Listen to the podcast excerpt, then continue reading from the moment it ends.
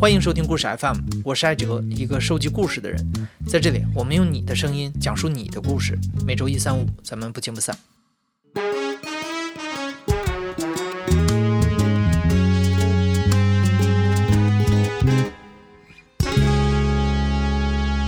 你如果常听故事 FM，一定很熟悉梁科这个名字。梁科是我们故事 FM 的制作人，你听过的像《跨性别者的母亲》《疯狂的石头》系列、DNA 亲子鉴定师这些故事，都是由梁科采访制作的。那前不久呢，梁科去了一个非常好玩的地方，在那里他也采访了很多人。今天我们就请梁科来给我们讲这个故事。提示一下，本期节目包含少量粗口，如果您身边有孩子在场，请戴上耳机收听。大家好，我是梁科，今天带来的是一个关于焦虑、关于发泄的故事。我人生中最焦虑的应该是毕业后的第一年，因为当时工作不太顺利。我记得有一次我在公司里面受了一个非常大的委屈，当时情绪很崩溃，然后我完全凭着脑子里的直觉做了三件事情。首先，我冲进厕所大喊大叫了一番。然后我下楼吃了一大盒冰淇淋，最后回到电脑前看了一部电影，名叫《朱尔吉姆》。那天之后没多久我就辞职了，但有意思的是，这么多年过去了，每当我觉得心情不好的时候，我都会下意识的去重复这三件事情。很奇怪的是，只要我把这三件事做完，我的情绪就发泄掉了。前一阵子我听说北京开了一个专门用来发泄情绪的地方。名字叫发泄屋，你去了以后可以在里面包一个房间，躲起来尽情的砸东西。虽然说我最近并没有什么发泄情绪的需求，但是我很好奇，到底什么样的人会专门去这样一个地方，用破坏东西的方式减轻压力？所以说我挑了一个周末的下午，找到了这家发泄屋。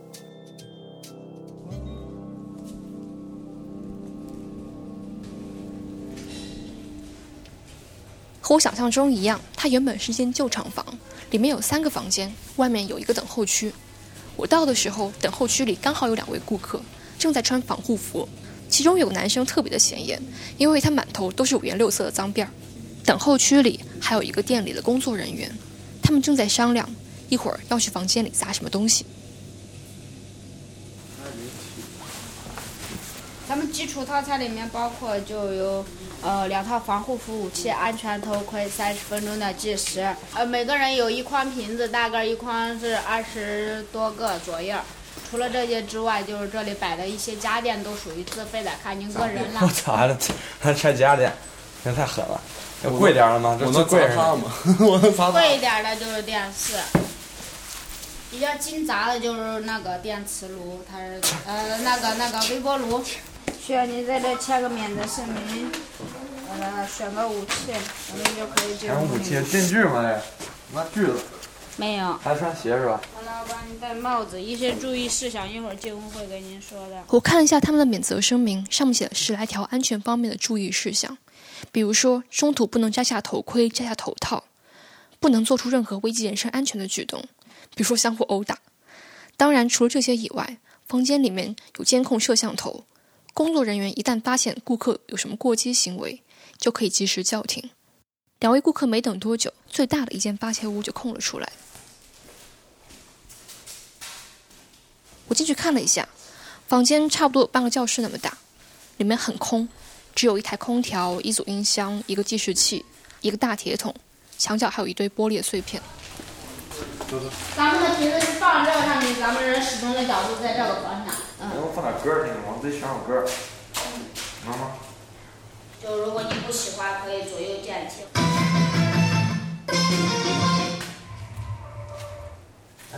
注意安全啊！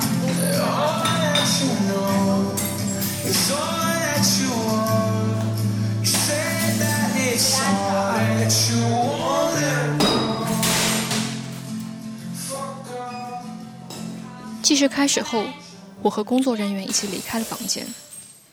从监控里可以看到，两个男生在房间里很快就进入了状态，不到二十分钟，他们就把两筐酒瓶砸了稀巴烂。那个我用很多办法砸玻璃，高尔夫球、棒球、打篮球、双手扔之类的，就是怎么花怎么来吧。然后要么就是那个杂耍一样，同时三四个瓶子一块扔空中，一棒砸碎，那感觉就很饱满。呃，挑挑战一些，对，挑战一些比较有技术难度的东西，跟射击的感觉不一样，就是跟拳拳到肉，就可能说更有更有血性一点。我特意问了一下，这个满头脏辫的男生是做什么职业的？果然，他是个玩说唱的，名叫 Pussy Boy，今年才十九岁。作为一个怼天怼地的 rapper，我猜发泄情绪这种事情对他来说可能是一种职业上的刚需。因为就于于我个人来说呢，我其实是生活压力比较大，本身可能就是我比较有才华，然后同时我比较学富五车，你们就是知识比较渊博，然后所有的知识分子他都是会思考这个问题的，所以对于我个人，我就是这么一个想法。对，然后我哥们儿他那他自己说吧，我我就是失恋了，然后就是想着喝酒也往大了喝什么的。也没必要说，不行就擦擦瓶子，看看能不能缓解一下。妈的，快曝光了渣女，名字就说。那个姑娘是，因为她通过我认识的。昨儿那姑娘就是叫我去 KTV，因为这两天他们不是闹分手，闹很不愉快嘛，我就去问问她是怎么个想法。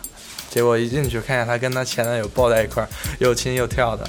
其实昨晚上我差点十步杀一人了。我酒瓶子抡已已经抬起来了，但是我放下了，因为我觉得我替我的兄弟感到不值。要是如果不是我，他俩也不会认识。反正昨儿我也挺难受的，但是我兄弟更难受。我那你想干嘛？杀人？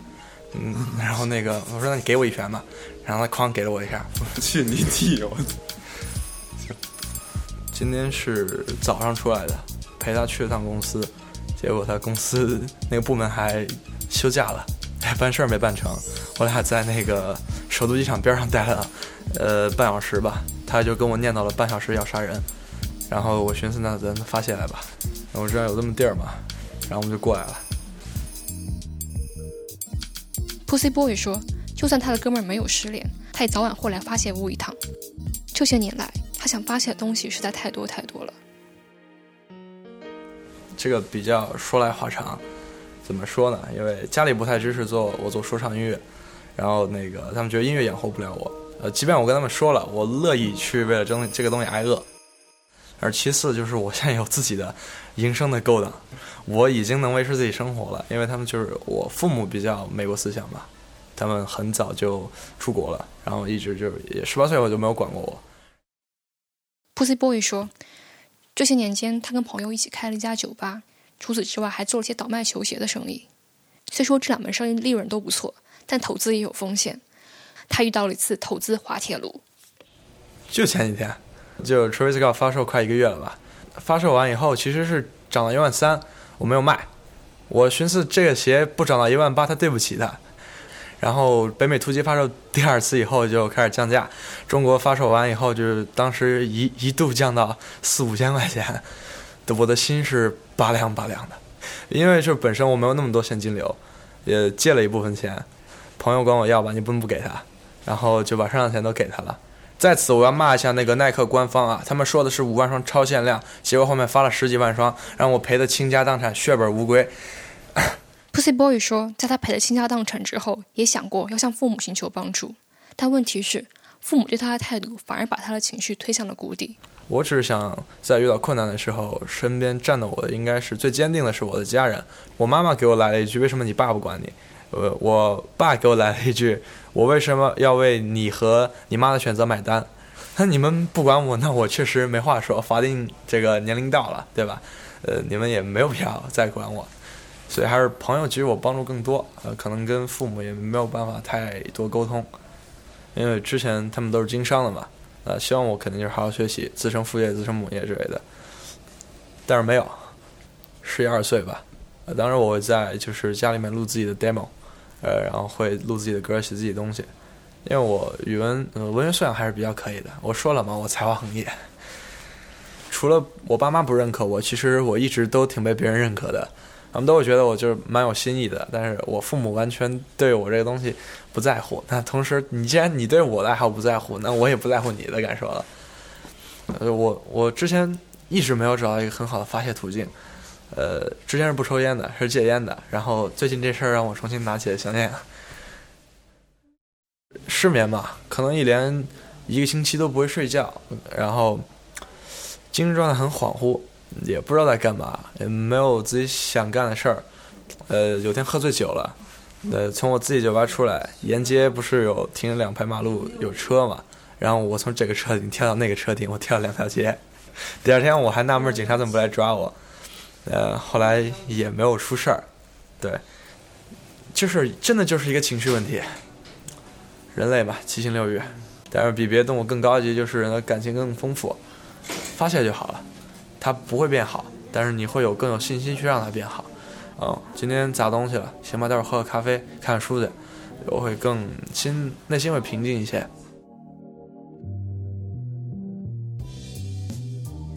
我去的那一天，这家发泄屋的创始人金萌刚好也在店里，他告诉我说，目前来讲。这家店的客流状况还有顾客群体基本上符合他的预期。平均来说，每天有二三十个顾客，其中大部分都是北京的白领和大学生。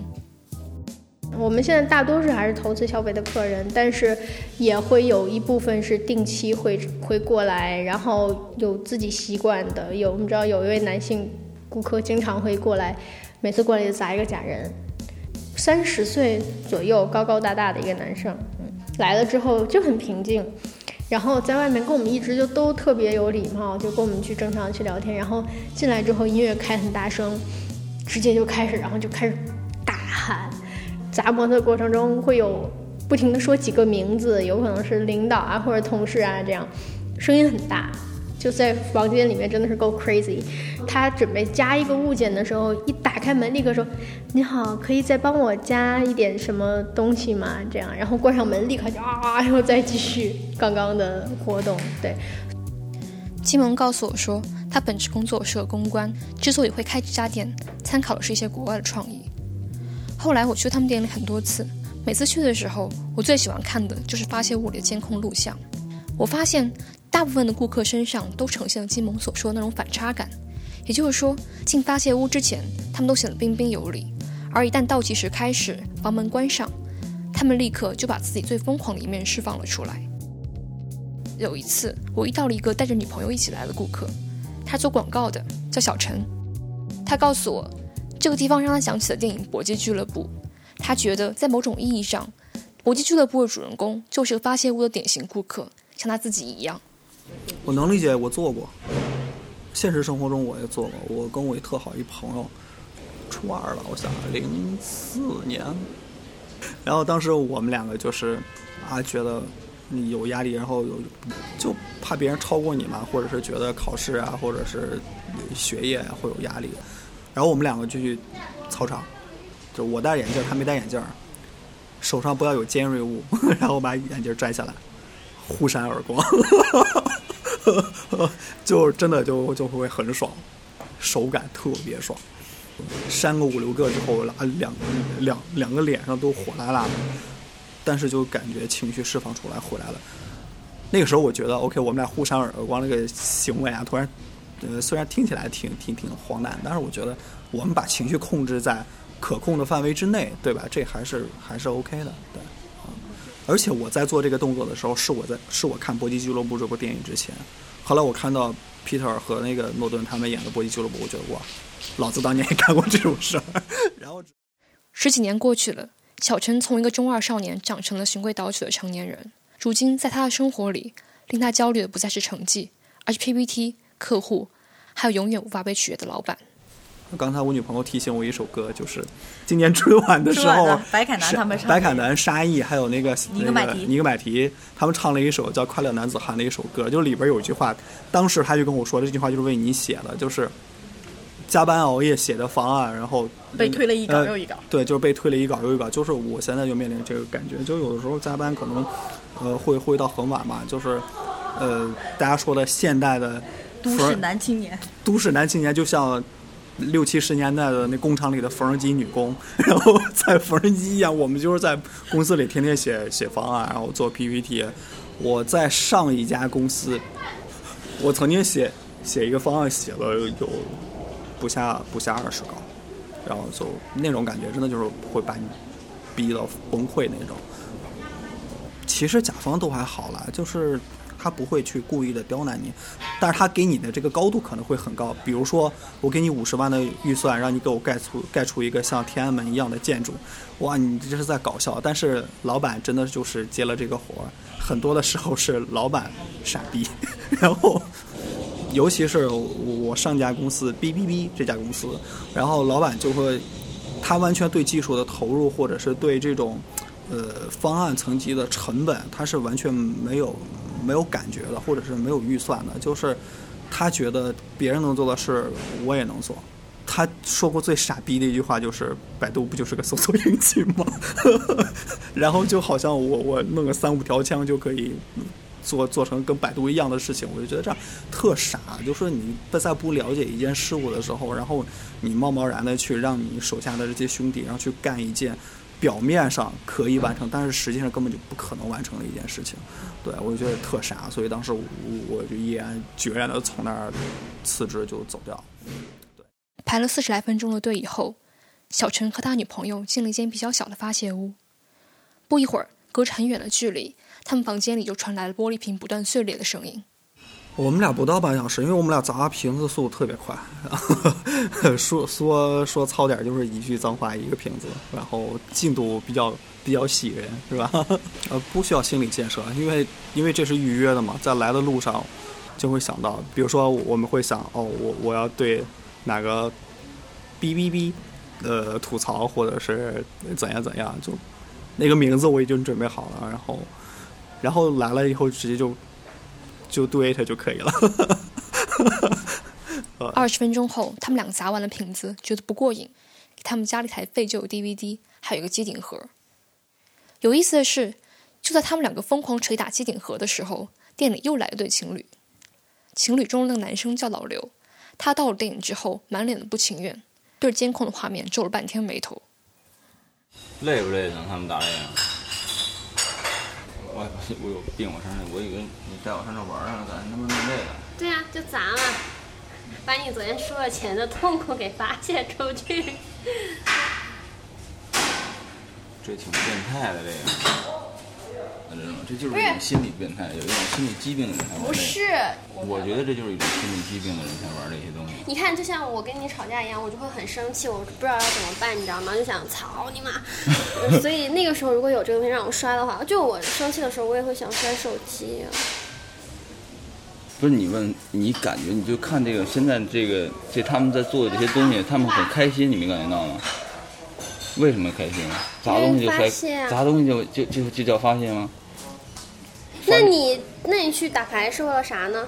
打牌是为了娱乐啊。那你说了又去是为了啥呢？你最开始挣钱，你最开 始你最开始打牌是为了啥？不就是为了发泄吗？是为了是是为了放松自己。吵了好半天，老刘看上去兴致寥寥，差点就想走了。我听了半天才明白，他们两个之所以火药味这么足，是因为三天前刚刚吵过一架。休闲休闲是因为我们俩人吵架那天，对，然后心里边不舒服，然后也没想第一想喝酒，然后但是喝酒答应他不喝酒，然后就说去去打牌，打牌的话就一直背嘛，就 本来想的是情场情场失意，对 对对，赌场能得意，这个很好笑，对不对？哎，没想到双双双败了的。他就是抱着输钱的打算去的，结果输超支了。哎，对，准备输五千的，输了一万。哎，对。然后他说：“别招惹我，我烦着呢，有一股气不知道哪儿撒，就不想理他嘛。但是我，但是我又去网上搜嘛，搜可以发泄情绪的东西，然后说有跑步，但我刚刚不说了嘛，就他没可能嘛，然后就说有这个情，就是有这个什么发泄屋嘛。”结果，结果他一来就吐槽嘛，对吧？我就觉得很尴尬，你他妈都来了，还在那边嘚嘚嘚。反正就是还是那刚才那句话嘛，就是第一眼就是感觉到就是一种变态的行为，一种不理智的行为。然后我觉得成年人应该是很理智的，然后他不像孩子或者说是那你吵架的时候怎么不理智啊？因为这个东西，我觉得就是就是不理智，就是就是行为恶劣。因为这个东西，你只是说你在现实生活中你去满足不了，然后你在这里边你才能就跟游戏一样，就在这里边你才能感觉到说有一种寻求一点刺激啊，寻求一点安慰啊。其实这种就是懦弱，我觉得很懦弱，很自卑，很不舒服，才在现实生活中满足不了的，所以说才玩这个。比如我输了钱抛弃你的女朋友，一个人在家哭，你去输钱，你不变态吗？相同的变态啊，只是比如说我换一个角，度比如。说我输了钱以后，输了钱以后，然后我心里边只能说哦，我很后悔。我给他打了很多电话，他就在输钱，你知道吗？你说他还给我有脸在这儿理直气输了钱以后，我只能说我自己很后悔。但是呢，我玩完这个以后，尤其是对小孩儿，你知道吗？就是十多岁的孩子的话，他会他会。他会慢慢的，他会有一种那种啊，我感觉这个东西是可以的。他打习惯了以后，他会在社会上，比如说他是喝了一点点酒啊，他会感觉当时我打那个时候那么爽，我也拿这个打他一下，那种感觉是不一样的。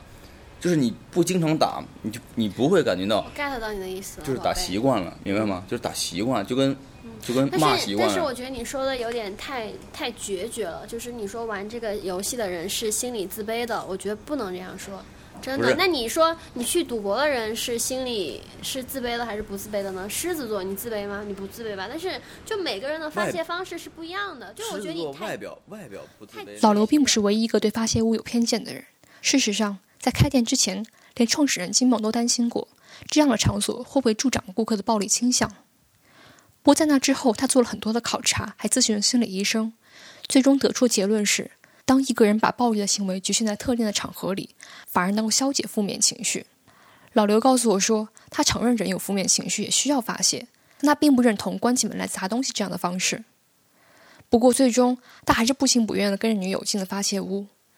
十几分钟后，他们两个走了出来，脸上的表情都松弛了很多。第一下我第一下砸的是是你们都出去了，然后我砸了一下，偷偷的砸了一下，然后我用了很大的力气，然后一下就给它砸碎了，特别碎。然后那个那个时候就感觉就是爽，就是很爽，就是我感觉以前经历过的很多事情，或者说是或者说是我 昨天输钱的事情，或者说是我跟嗯、呃女朋友吵架的事情，或者说是呃跟朋友啊，或者工作压力啊，或者说是那个朋友有一些矛盾啊，我都会感觉到没会想，然后后来越砸越兴奋，越砸越兴奋，就是感觉好像什么都忘了一样。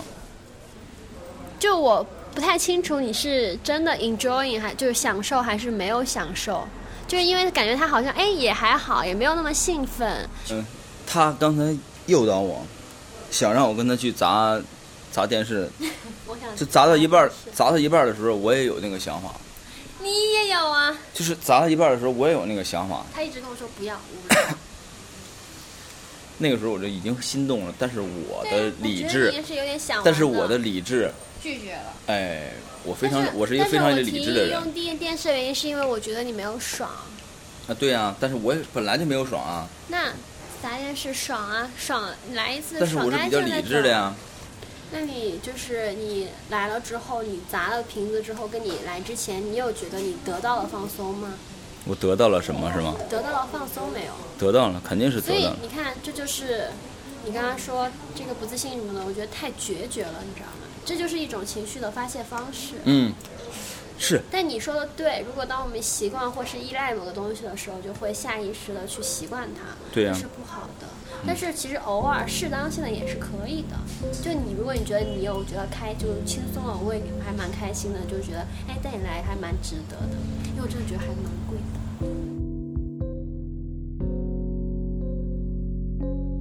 老刘和他女朋友是发泄屋当天最后一批顾客。临走时，老刘问我试没试过砸这儿的瓶子，我说还没有。其实我觉得老刘挺幸运的，在他情绪低落的时候，有这样一个关心他的人会想办法找一条途径，让老刘发泄自己的情绪。不管老刘喜不喜欢这条途径，至少在这座令人感到焦虑和孤独的城市里，他内心的小野兽已经获得了关注和理解。其实，到今天为止，我也没有在发泄物亲手砸碎过任何一个瓶子。我同意老刘的看法，对任何人来说，发泄和理性都不是完全冲突的存在。我也同意小陈的说法，在当代社会，每个人都会有那么几个想要加入搏击俱乐部的瞬间。越是被社会驯化过的人，往往越是需要一个出口。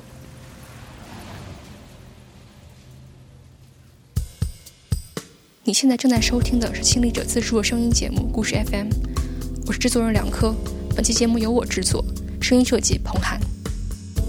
如果在你的生活中也出现过那么一两个想要砸碎一个酒瓶的瞬间，请在评论里分享给我们。